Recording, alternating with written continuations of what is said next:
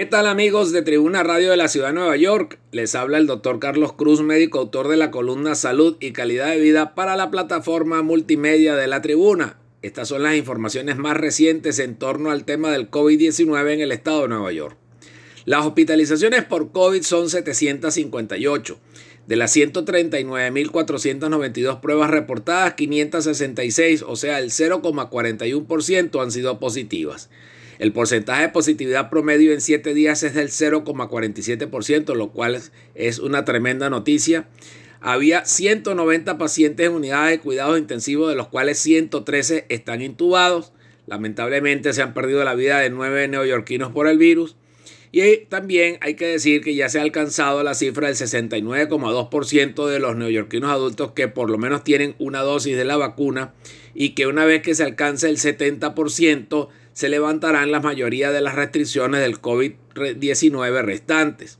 Durante las últimas horas se han administrado 104.488 dosis totales y hasta la fecha Nueva York administró un total de 19.820.785 dosis y el 60.3% de los neoyorquinos adultos completaron su serie de vacuna. También informamos que desde el día 11 de junio se habían habilitado dos nuevos sitios para la vacunación de COVID-19. Uno fue el edificio del Empire State, que culminó el día 13, y el segundo sitio es el College of the Staten Island, que está operando desde el 11 de junio hasta el próximo 17 de junio. Y una cosa muy importante que hay que decirles a todo el público que nos está escuchando es que las solicitudes para el programa de subvenciones de recuperación para pequeñas empresas COVID-19 ya están abiertas.